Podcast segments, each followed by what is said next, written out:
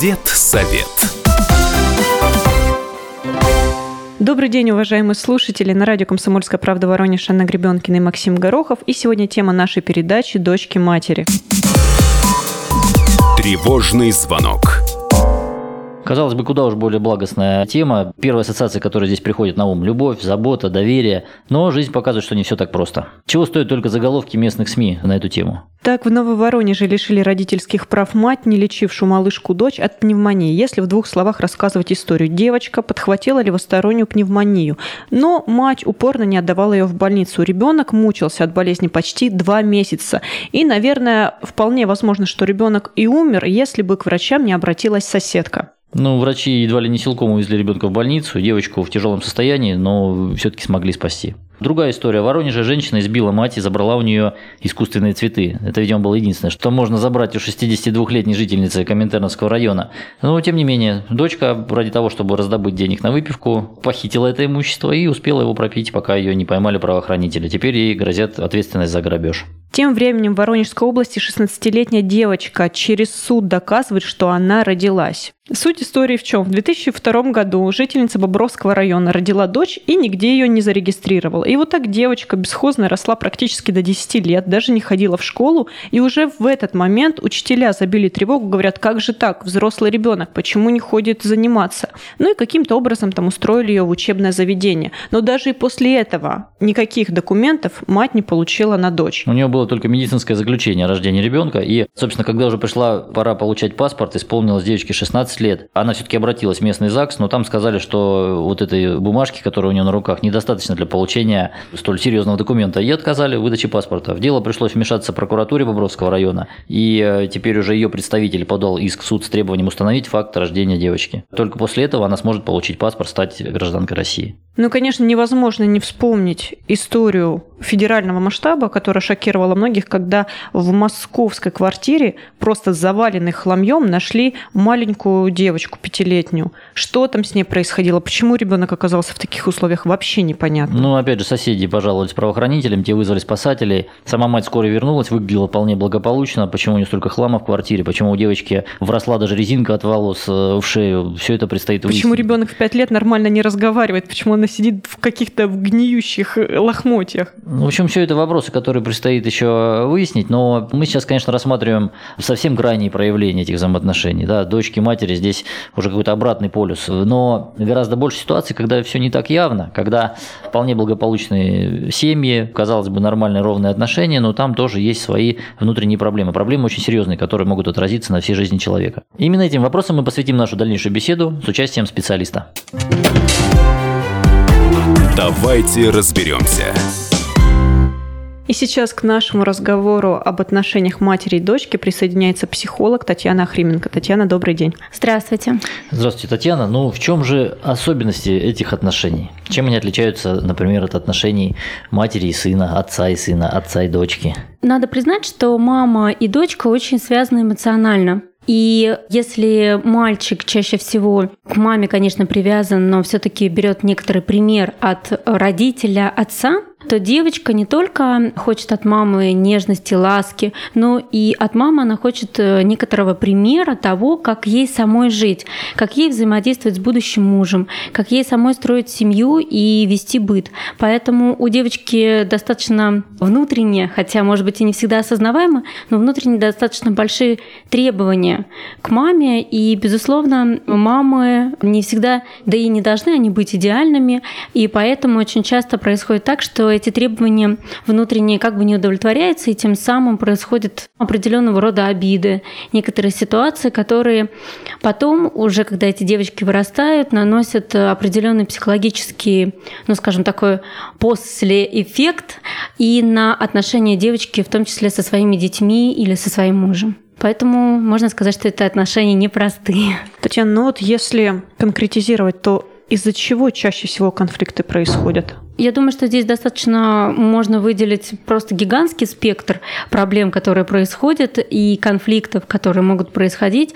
Но в глубине, наверное, очень многие конфликты, которые внешне могут выглядеть, например, как там мама меня не понимала или мама меня за что-то ругала, в глубине души они чаще всего сводятся к тому, что мама не могла каким-то образом интерпретировать собственную любовь к дочери так, чтобы эта любовь действительно ей ощущалась и была понятна понятно. То есть большинство этих конфликтов внутри сводится к тому, что дочь, ребенок не ощущает вот какой-то безусловной любви, безусловного принятия.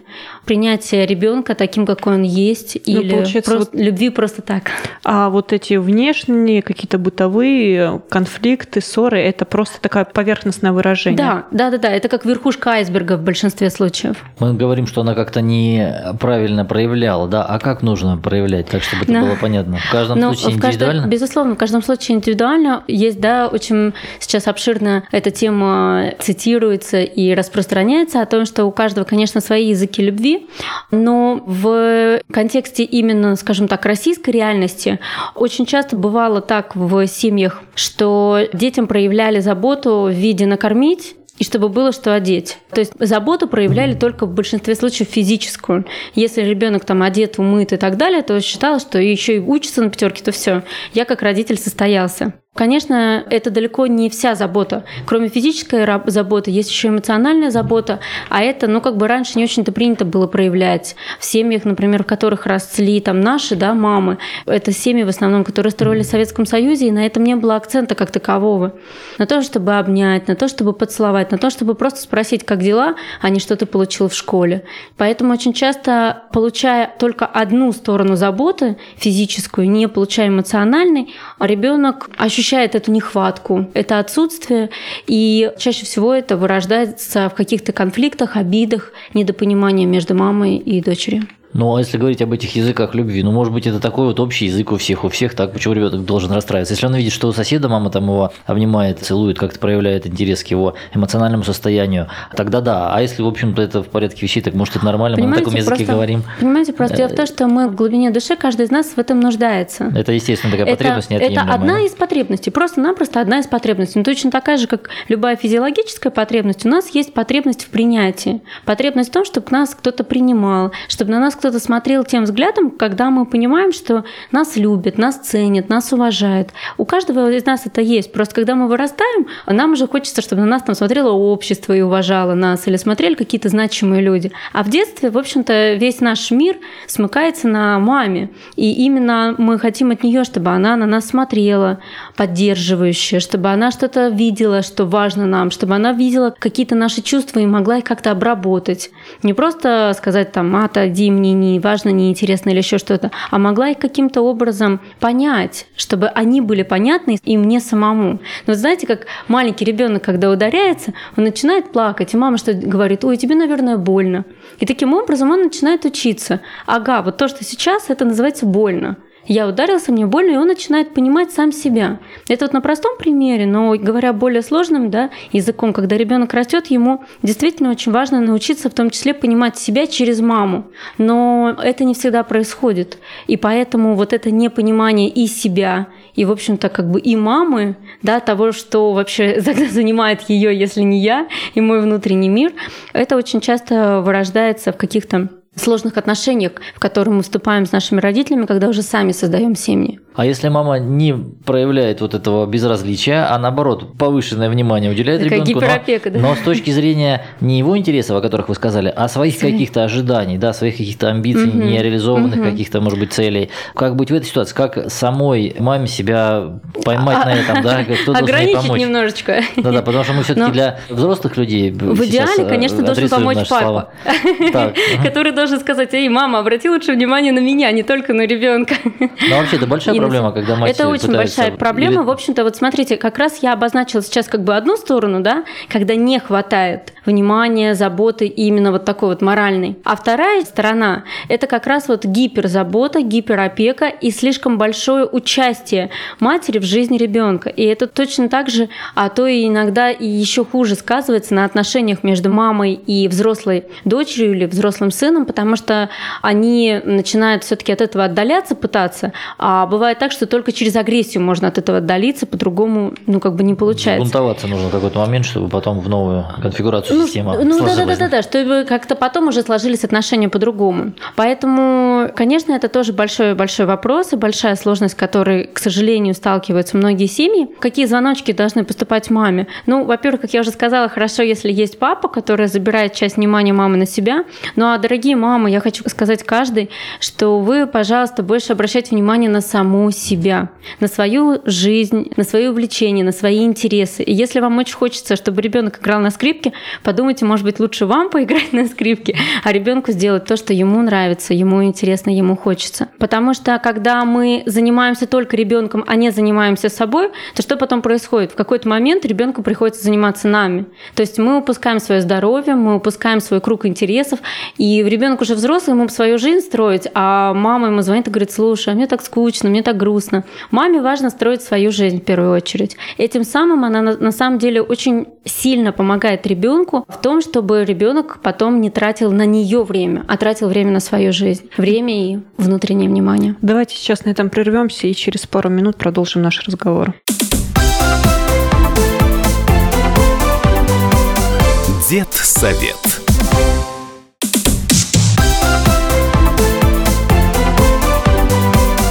Дед совет. Мы вновь в студии радио «Комсомольская правда» Воронеж на 97,7 FM. Эм. Анна Гребенкина и Максим Горохов. Сегодня тема нашей программы «Дочки матери» и у нас в гостях психолог Татьяна Охрименко. Татьяна, ну мы уже поговорили об особенностях отношений между матерью и дочерью, а сейчас я хотела бы задать вот какой вопрос. В какой момент мать и дочь начинают конкурировать? Бывают же такие ситуации? Ну, здесь смотря за что а вот конкурировать. За что они За что конкурируют? Ну, есть такой известный момент, когда в возрасте от 3 до 6 лет мама и дочь конкурируют. Да, за, ну, скажем так, мужское внимание в семье. Но этот момент в разных семьях проходит по-разному, и не всегда он так явно выявлен. Поэтому сложно сказать, что это такая действительно вот яркая конкуренция. Но иногда бывает так, что действительно там мама мне пишет или звонят и говорят, она меня совсем совсем не любит, она только с папой, а я как будто бы, она на меня не обращает внимания, это нормально, в этом нет ничего страшного, пройдет какой-то период и все изменится. Если говорить о какой-то реальной конкуренции, ну, честно говоря, я на практике таких случаев не встречала, чтобы взрослые там девушки конкурировали со своей мамой, я чаще всего замечаю ситуации, когда идет не конкурирование, а доказательство или завоевывание любви мамы. То есть не все мамы могут показать своим детям, что они готовы любить их просто так. Очень часто, к сожалению, приходится детям как будто бы эмоционально заслуживать любовь. Кто-то хорошими оценками, кто-то тем, что он просто сам по себе хороший. А у кого-то, например, там рождается младший братик или сестричка, и тогда старший ребенок старается быть хорошим, ухаживать за маленьким, для того, чтобы ему доставалась вся та любовь, которая раньше была только у него. Вот в такие, скажем так, отношения я вижу по своей практике, что чаще вступают, чем в отношении конкуренции. В отношении конкуренции чаще всего вступают все-таки дети в одной семье. Вот у них может быть там конкуренция за внимание мамы, папы и так далее. А внутри мамы и дочери, ну, честно говоря, не знаю, может быть, дочери звезд со своими детьми, звездами какую-то конкуренцию вступает. На моей практике такого пока не было. Насколько ненормально, если, допустим, мама смотрит на, сейчас будет грубо пример, на увядающую себя и на прекрасную а, дочь. Угу. Но это вот немножко Я... другое, не конкуренция, а да. а больше такая зависть. Вот За... с этим зависть. Э, как-то нужно бороться? Это не нормальная реакция? Реакция? Ну, отчасти она нормальная. Она, скажем так, физиологическая. То есть, ну, как бы каждой маме свойственно стареть, это нормально. И каждая мама расстраивается по поводу некоторой старости. И, конечно, если рядом с ней, как помните сказки о мачке, которая дала яблочко, да, в общем-то, это как раз вот проявление некоторой зависти. А когда кто-то рядом с тобой, кто молодой, красивый, полон жизни, энергии и даже не всегда это про красоту, иногда это просто вот про вот такую вот энергию жизни, да, а у тебя там энергия уже несколько заканчивается. Отчасти это нормально, но если это потом не переходит в какую-то патологическую стадию, да, и нет внутреннего желания у мамы дать отравленное яблочко, то в целом это просто проходит э, как бы со сознанием каким-то новым, и опять же отношения просто начинают вступать в какую-то стадию, мама начинает понимать, что дочка-то выросла, плюс ко всему, кроме того, что она такая хорошая, красивая, энергичная, она выросла, и у нее есть уже новые взрослые потребности, о чем-то взрослым нужно ей рассказать и так далее. И заботы мамы скорее уже смещается вот в эту сторону. А вот как понять, что она уже выросла? Потому что ведь она может оставаться маленькой в сознании матери, да, уже очень даже почтенного возраста, да? Да, вы знаете, об этом мы часто очень разговариваем, и в России есть такая поговорка, пословица, не знаю, как это сказать правильно, что за родители, если до пенсии ребенка не довел, да? Вот, то есть это говорит о том, что наши родители очень часто воспринимают нас маленькими очень-очень долго, и не просто маленькими, а, скажем так, не самостоятельными. А вот когда наступает этот момент, когда мама когда... должна понять, что дочь уже взрослая? Вот смотрите, на самом деле разделение между ребенком и взрослым начинает происходить с одного года. Только до одного года мама и ребенок в полном таком симбиозе, в полном составе и слитии. А потом от года примерно там, до 18-20 лет, ну там у каждого по-своему, да, там может быть у кого-то до 25, но, на мой взгляд, лучше так не затягивать планомерно и постепенно мама и ребенок все отдаляются, отдаляются, отдаляются, отдаляются друг от друга. И такой планомерный процесс должен проходить действительно начиная с года. Потому что есть вот этот вот период, да, я сам это очень важный период, который проходит ребенок, который своими словами я сам говорит, я сам, в общем-то, строю свою жизнь. Я есть как самостоятельный человек, и еще там, может быть, пока не полностью, но тем не менее, я сам должно потихоньку быть у каждого человека, начиная от года и дальше там до более-менее взрослого периода. И очень важно, вы правильно сказали, что очень важно родителю понять, что ребенок вырос. Потому что ребенок вырастет в любом случае. Только если родитель этот момент будет задерживать, подсознательно где-то или даже сознательно иногда желая, чтобы ребенок да, да, да, побольше побыл в гнездышке, потому что ну, многим родителям страшно, конечно же, отпускать ребенка в самостоятельное плавание. И для этого есть очень хорошая метафора.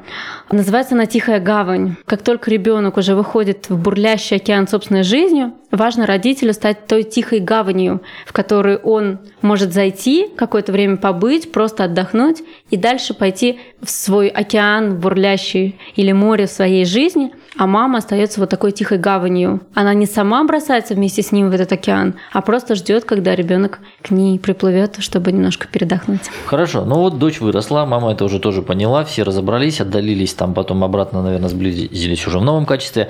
Но какие ошибки чаще всего допускают матери в отношениях с уже взрослыми дочерьми? Я думаю, что здесь тоже, конечно, так вот нельзя взять и составить список ошибок. Это, безусловно, очень много вариаций. Ну, но, самые, наверное, может быть, ужасные, давайте. Ну, давайте так, с чем мне часто очень приходится иметь дело на практике, это сильное вмешательство в жизнь уже взрослой дочери. Первое – это контроль. Позвонить, а почему ты не позвонила, а где ты была, а как Вася, а как Петя, а что ты ела. То есть все это, конечно, начинает говорить подсознательно самой дочери или уже взрослому, да, там какому-то молодому, может быть, человеку, что, может быть, я не такой же самостоятельный, если мама меня так контролирует. И это, безусловно, действует на разрушение уверенности взрослого уже ребенка в самом себе. Потому что если его так сильно контролируют, значит, наверное, он не такой взрослый и самостоятельный, как хотелось бы быть взрослым человеком. Татьяна, а вот вариант э, мать-подружка, это угу. какие-то идеальные отношения или отсутствие дистанции между мамой и дочерью, оно вредит на самом деле? Была у одного из ведущих э, где-то на телевидении, я сейчас точно не вспомню, очень хорошая формулировка. Зачем вам быть с ребенком друзьями? Друга всегда можно куда подальше, куда подальше отправить, да? Отправить, да. Поэтому это очень хороший вопрос. Не надо путать роли. У каждого человека должны быть друзья и должны быть родители, и это разные люди. Родители должны быть родителями, а друзья должны быть друзьями. В чем большая разница, как вы правильно сказали, это в границе. Когда ты родитель, то ты позиционируешь себя взрослым человеком, общающимся там, ну, с ребенком, потом уже с выросшим ребенком, ставшим взрослым. И это очень важно. Когда ты друг, то ты спускаешься на его уровень. А значит, у тебя уже нет той важной границы, которую иногда приходится родителю ставить и четко отстаивать, что там вот это все-таки нельзя, потому что там это вредит жизни, или это может действительно повредить своему здоровью. А во всем остальном ты можешь взаимодействовать с миром, с окружающей действительностью так, как ты хочешь. То есть, когда вы друг со своим ребенком, то вы уже как друг не можете сказать, послушай, вот здесь точно нет. Но это мы говорим и про отношения уже взрослой дочери с мамой. То есть не так, что я названиваю и рассказываю все, как у меня прошел день, с кем я общаюсь, встречаюсь угу. и так далее. Это тоже вредно. Это То тоже есть мы вредно. говорим не только про это, маленьких детей. Это тоже вредно. Объясню почему. Это вредно, потому что это несколько разрушает образ матери. Если мама становится тоже абсолютной подружкой там, и абсолютно все свои какие-то э, переживания, вот абсолютно все там выливает дочери, то здесь тоже большой вопрос, а зачем они ей нужны? то есть у ребенка должен быть некоторый образ мамы, то есть, ну, как бы, может быть, не все могущие, но тем не менее мама, которая сама может меня, если что, пожалеть. Потому что это ребенка надо жалеть родителю. Иногда, конечно, ребенок тоже жалеет родителей, но в более редких случаях. А если ребенку постоянно надо как-то терапевтировать, грубо говоря, родителя, там, его успокаивать или еще что-то, то образ родителя здесь очень сильно стирается. И, по сути дела, он становится ну, не таким важным объектом, да, родитель становится не таким важным объектом, который мог бы мне дать какую-то поддержку, если я ему постоянно даю ее. Дружеские отношения мы сказали не очень хорошо, а если наоборот отношения остаются такими авторитарными со стороны матери, и дочь чувствует, что она вечно должна или в чем-то виновата, угу. как избавиться от этого ощущения?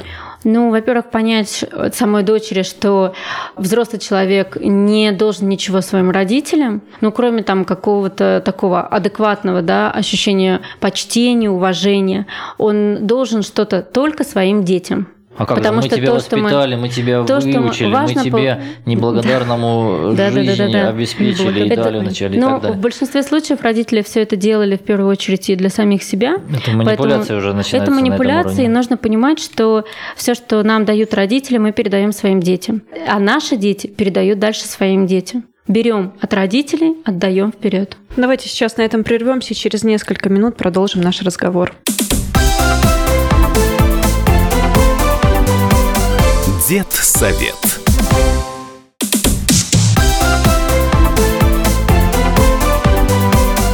Дед совет.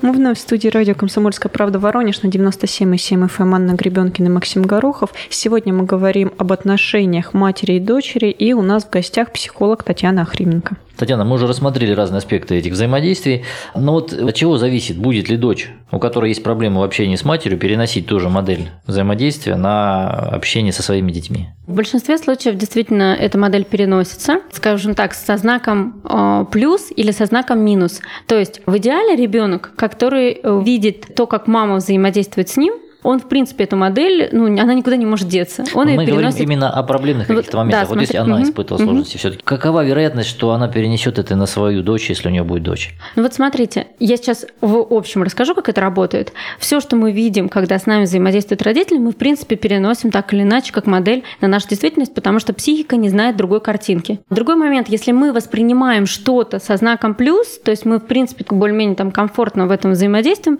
то мы просто автоматически переносим на свою семью. Если мы что-то воспринимаем со знаком минус, то наше внутреннее ощущение, наше подсознание может сказать нам, так, я так делать не буду. Вот мне там тяжело, плохо, например, когда мама ругается на меня из-за уроков, и я так со своим ребенком никогда делать не буду. И что происходит во взрослой жизни? Мама действительно старается никогда не ругаться из-за уроков уже на своего ребенка, да? Она помнит, как ей было тяжело, и она очень-очень старается, а иногда где-то раз и проскакивает. Но она начинает опять в это в себе тормошить и думать, что она от этого очень часто себя неуютно очень чувствует, дискомфортно психологически. И говорит самой себе, так, ну что не так? Я же сказала самой себе, что никогда не буду так делать, никогда не буду повторять какие-то ошибки, промахи родителей. Дело в том, что действительно модель в любом случае записывается, грубо говоря.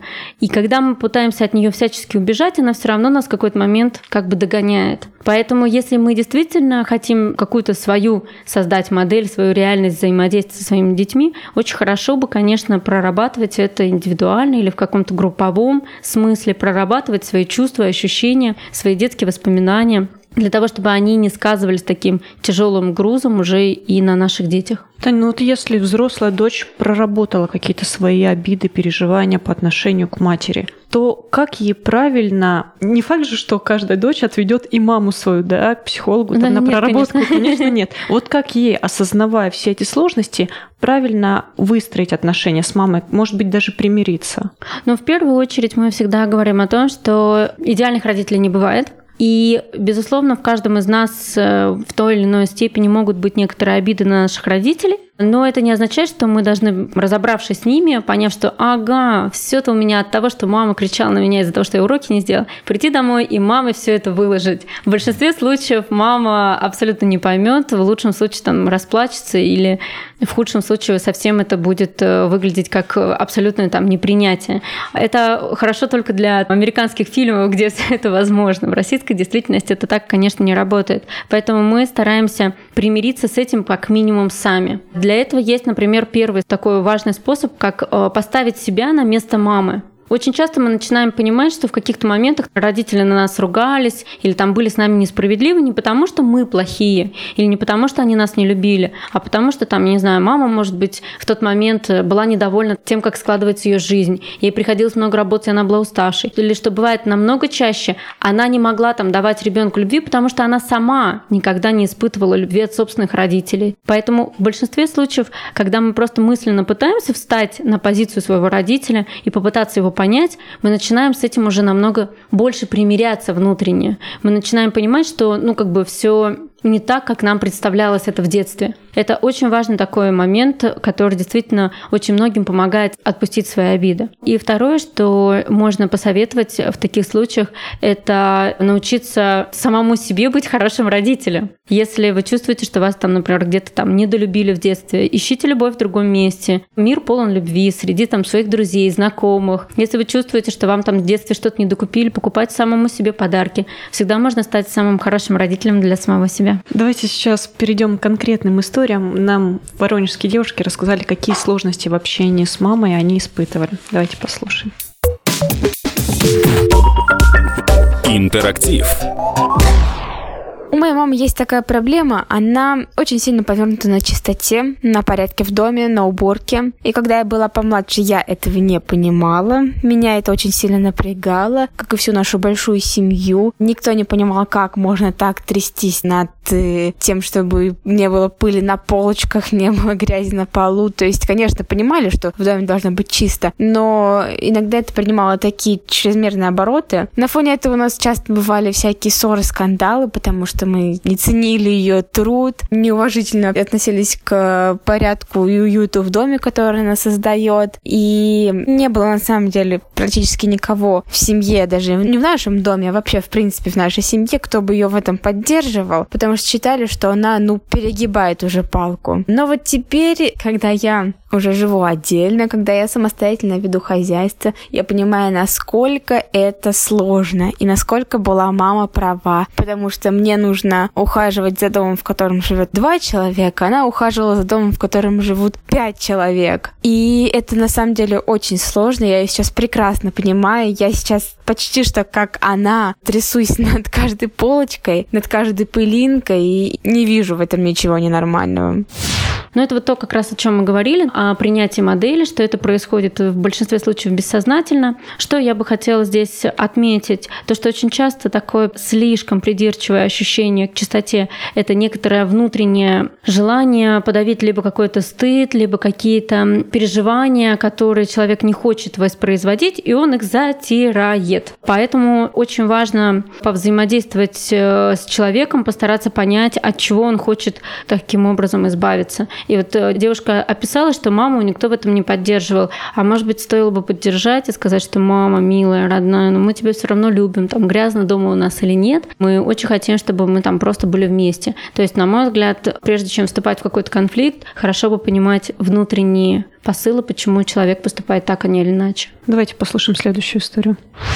Когда пришло время после 10 класса выбирать, куда пойти учиться, мама настаивала, чтобы я сдавала историю обществознания и выбирала педагогический вуз, так как туда легко поступить на бюджет, а учиться на коммерции у меня не было возможности. Для меня такой мамин совет стал личным вызовом, и я делала все, чтобы поступить в то место, в которое давно мечтала. Так я поступила, и вот уже третий год учусь на юрфаке в ИГУ, на бюджете, тем самым доказав маме, что способна на большее. В данный момент я понимаю, что мама знала мой характер и сделала это специально, чтобы я разослилась и больше старалась.